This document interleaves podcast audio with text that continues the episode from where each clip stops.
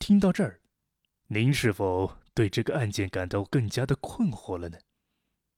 依然在这里啊，再跟大家读一个在天涯上有个吧友对这个案件的解析，全当做为这个案件的调查赠送自己的一份力量。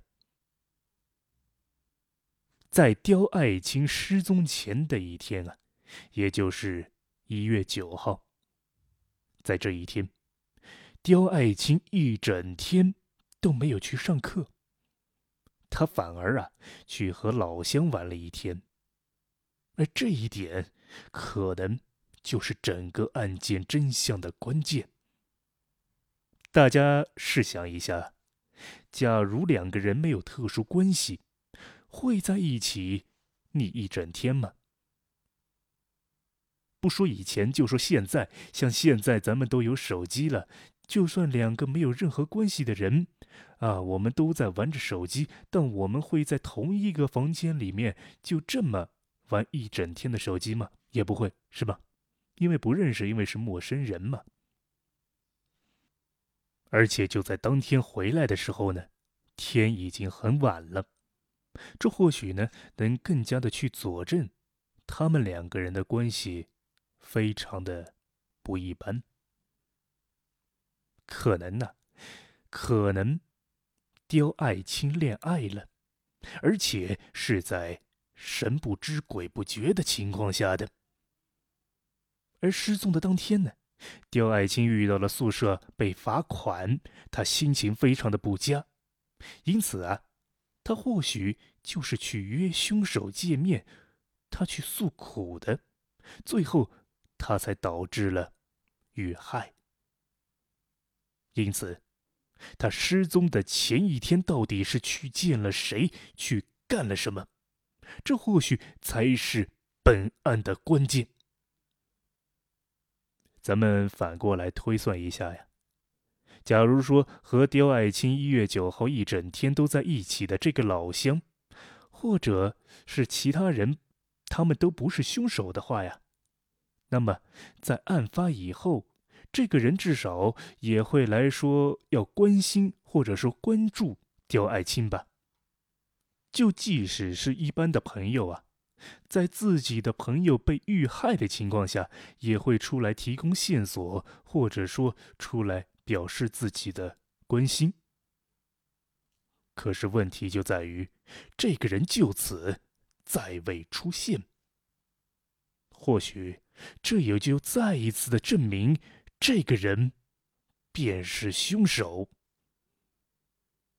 那由此看来，案件的真相或许是这样的：刁爱青当晚是坐凶手的自行车到达了凶手所住的秦淮河边上，也就是古林公园附近的宿舍。从青岛路到古林公园，有着。二十分钟的车程，所以啊，很多人他会误认为雕是在青岛路附近遇害的，也就是说，这个第一现场是在古林公园附近，而这个呢，是有相关事实证明的。案发当晚，凶手找了他一个相熟的人帮忙回宿舍，而就在路上。他们呀，就被联防队的联防员张家亮看到了。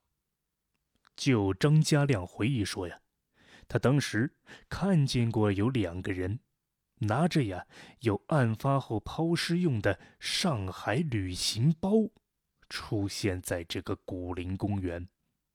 只是当时没有案发，所以呀，他就不太在意。或许这个警察一开始就出现了巨大的偏差，他们在排查凶手居住地的时候就出现了方向性的错误。这个凶手的居住地或许就根本不在南大旁边，而是在令人匪夷所思的员工宿舍，因为在当时啊。这个工厂宿舍因为放假没有人，警察可能就直接忽略了。凶手在案发之后就逃离了南京，导致整个案件就错过了最佳的侦破时机。而警察之所以会出现这个偏差的主要原因啊，就是我们对死者的认识偏差。我们普遍的都认为，雕他比较老实，比较内向，他的人际关系非常的简单，他不可能在短时间恋爱，不可能在短时间认识很多人。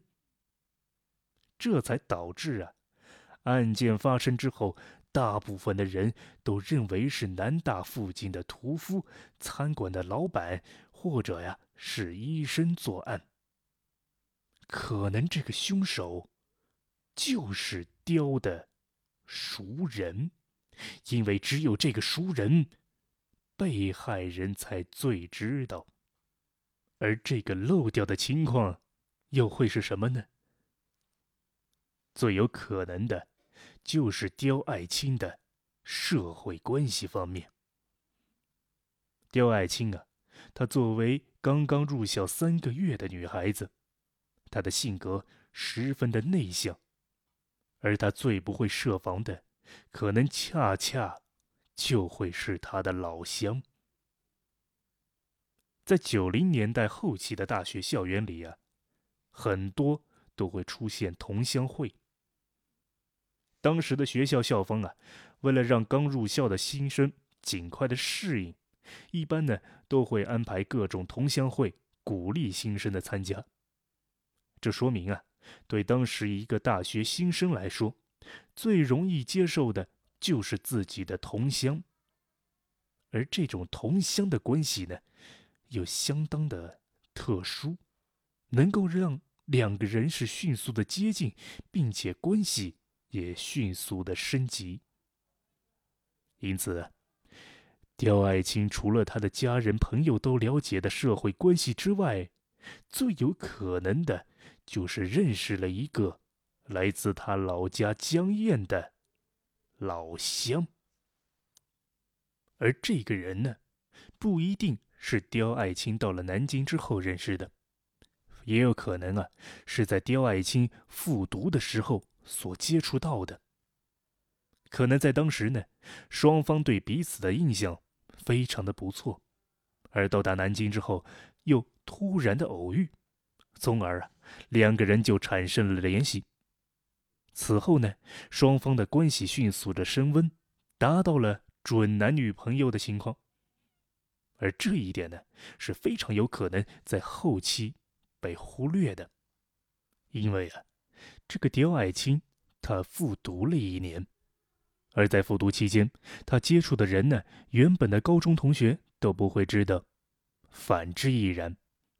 因此，很有可能，警方在排查其高中同学时，恰巧就漏掉了刁爱青这一年复读期间所接触到的人。这里，我们就做出个假设，假设。A 犯，他的年龄在二十五到三十岁之间，他的外貌一般，但是非常具有亲和力，应该啊就是后来有一个巡逻警察徐家亮在古林公园所遇到的那两个人中比较年轻的一个。徐家亮说，他当时在古林公园遇到了两个人，一个人看起来比较年轻，而另一个人年纪比较大。而这个年纪比较大的，之后我们也会提到。我们假设这个 A 犯就是这个年轻人，他就是刁爱青老家江堰人，他母亲很早可能离世了，他受教育程度不高，在很年轻的时候呢，就随着父亲在外地打工。他偶尔之间呢，回到家乡待了很短的时间。他最早啊，是跟着父亲。在小餐馆做工，后来年龄渐长呢，就跟父亲分开了。他自己学了一些技术，到了一些小工厂里面做技术工人。通常啊，就是哪边好干活，他就跑到哪边去。所以呢，在每个地方待的时间都不长，但是呢，一般不会离开江浙地区。他平时啊，喜欢看点书，或许呢，会偶尔看一些什么案件方面的书。具备少量的反侦查能力，同时啊，他有一辆自行车。而接下来，就是 A 犯的父亲，简称 B 犯，就是徐德亮在古林公园看到的两人中较为年老的那一个。这个 B 犯一直在餐馆里面打工。他经常所做的工作呢，就是切割肉类，而且呀，对于切片这种具备一定的经验。而在案发时啊，他正巧在南京周边的餐馆打工。在九五年春节的时候，这个 A 犯回到家里面过年，在一次同乡聚会上，他或许就偶遇了刁爱青，彼此之间印象不错。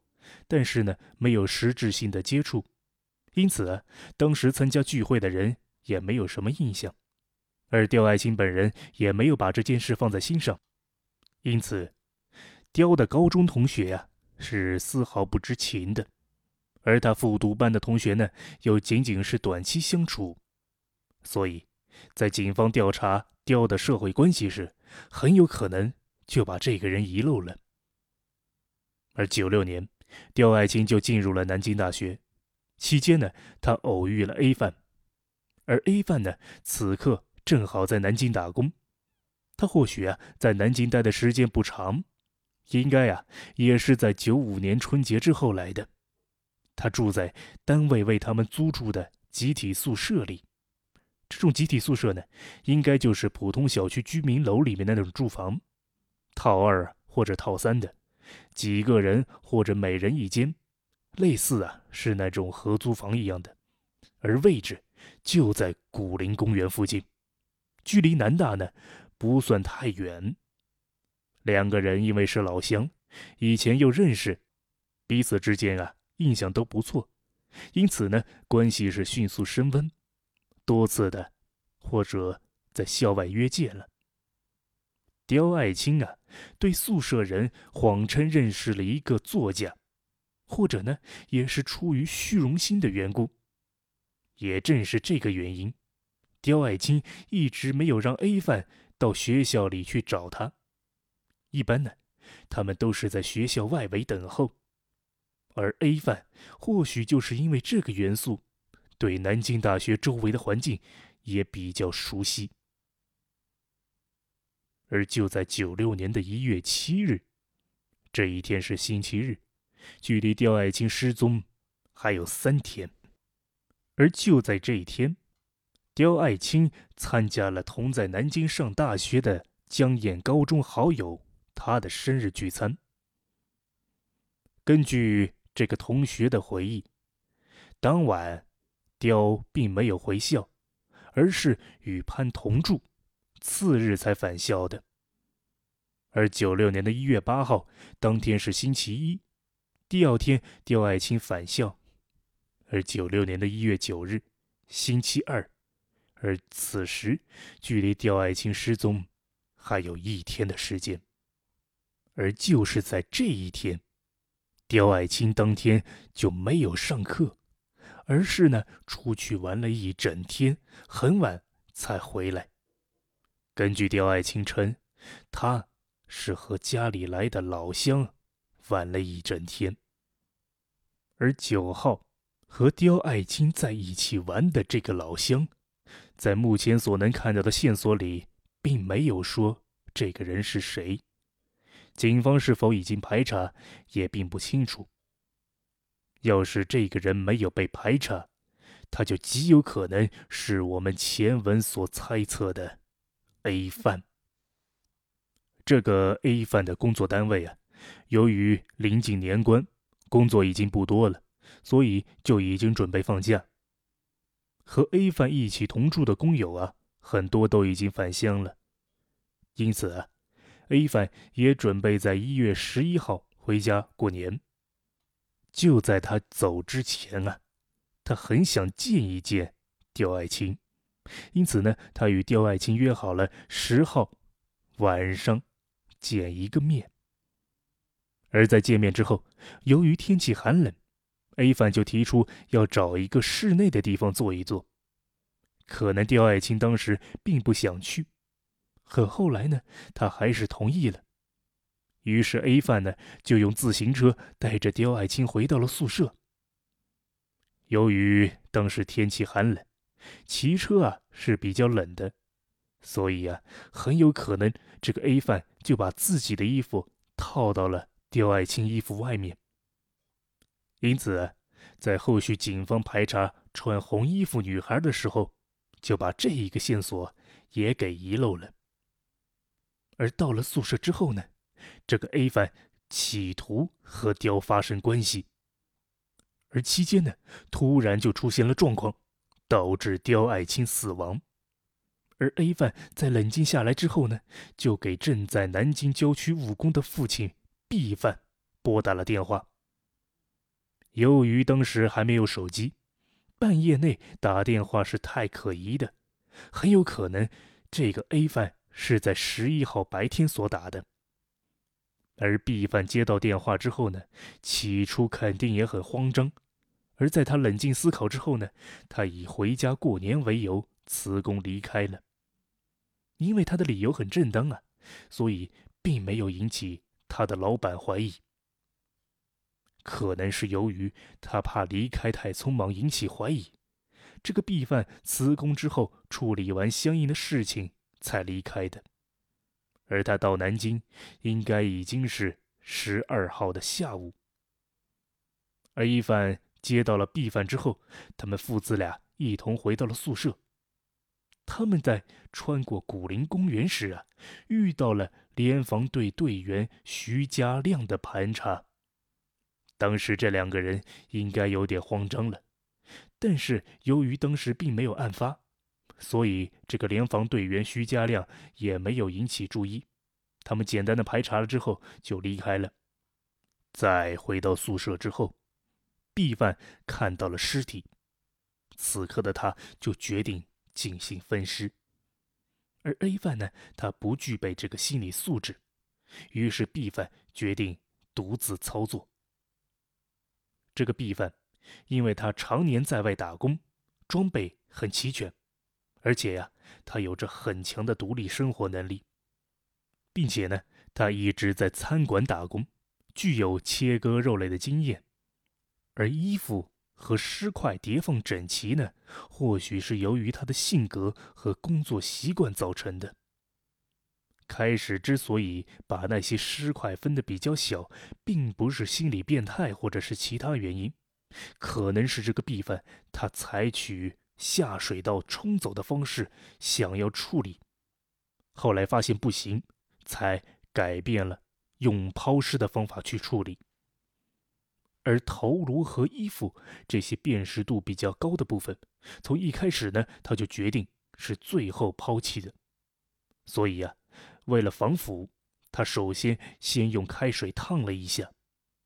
之所以他不去煮。是因为啊，他没有合适的容器。随后呢，他就开始抛尸了。由于抛尸需要熟悉相对的地形，而 B 犯啊对南京毫不熟悉，就要借助他的儿子 A 犯。而这个 A 犯才来到南京不到一年，平日里啊，他除了工作也没有太多的时间。他唯一熟悉的，除了南大周围，就是居住地附近。于是呢，他就分几次，他先在南大附近抛尸，抛尸分了好几次。他可能骑车，也可能不骑车，可能单人，也可能两个人。他不抛到江中湖中，除了不熟悉环境之外呢，他还有一个考虑，就是啊。如果是在大冬天往河里扔东西，很容易就被人看见了。而且呀，在江河湖海附近，视野很开阔，很容易就被人看到扔东西。他们最后抛的是头颅和衣服，但当时啊，已经没有什么合适的装具了，他们最后只能用床单和貂的外套包裹着。因为头颅和衣服的特征比较明显，所以他们就只能就近的丢弃在他们宿舍附近。而在抛尸过程中，他们已经完成了对现场的清洗，所以，在抛完尸之后，两个人就立刻离开了。在现代刑侦学中啊，一直有投远身近的这一个原则，也就是说，警方可能在一开始就忽略了第一现场在古林公园这个要素，而且啊，由于当时临近年关。这个 A 犯的离开，并没有引起任何人的怀疑。单位的人以为他十一号可能就已经走了，平时呢也没有人会到宿舍去看，因此他就躲过了排查。像 A 犯所做的这些工作啊，很多人过完年之后就不会回来了，而他所用人的单位也是见怪不怪。宿舍里的其他人回来之后呢，也不会感到什么异样，甚至啊，有可能过完年之后房子到期，这个单位啊就租别的房子了，因此也不会有人注意到。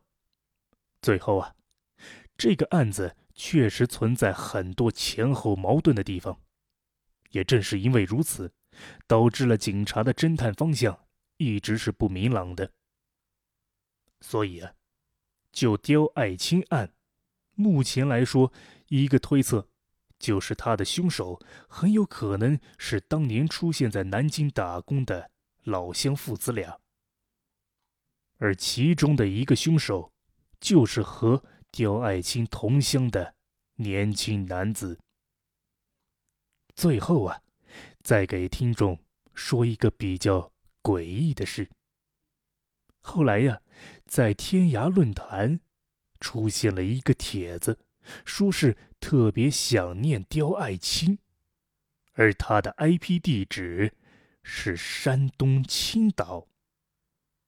很有可能，这个凶手就是在青岛打工。为什么是青岛呢？因为刁爱青啊。好的，以上呢就是关于本案的全部内容了。如果您对本案或者节目有什么想说的，欢迎您在下方留言。在之后的节目中呢，易安将会抽取部分听友的评论和大家一起分享。最后，如果您喜欢本节目，请您多多关注、订阅及转发，您的喜欢就是对我的最大动力。那我们下期节目再见喽。